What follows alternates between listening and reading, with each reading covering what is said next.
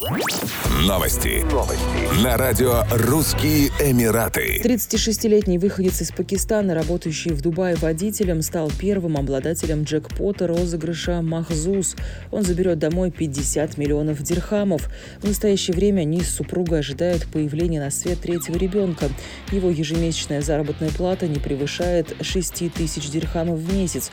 Отмечается, что супруга победителя живет в Пакистане. Счастливчик отметил, что выплатит долги и вложит денежный приз в недвижимость, приобретет дома в Дубае и Пакистане, а также автомобиль мечты. Он с нетерпением ждет возможности перевести в ОАЭ свою мать, жену и детей. Американский актер Джон Сина стал партнером Департамента культуры и туризма Абу-Даби в новой туристической кампании, призывающей посетить столицу Эмирата. Вслед за тизером, показанным на прошлой неделе, вышла полная версия фильма «16+,» в котором Джон Сина летит в самолете и внимательно изучает буклет о достопримечательностях Абу-Даби.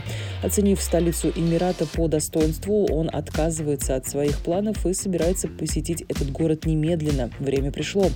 Сина в буквальном смысле ныряет в город с головой, выпрыгивая из самолета с парашютом и приземляется на крышу знаменитого Лувра Абу-Даби.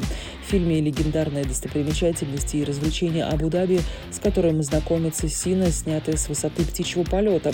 Фильм вышел после того, как стало известно, что вакцинированным туристам и тем из них, кто приезжает из зеленого списка ЕС, не придется проходить карантин в Абу-Даби. Еще больше новостей читайте на сайте RussianEmirates.com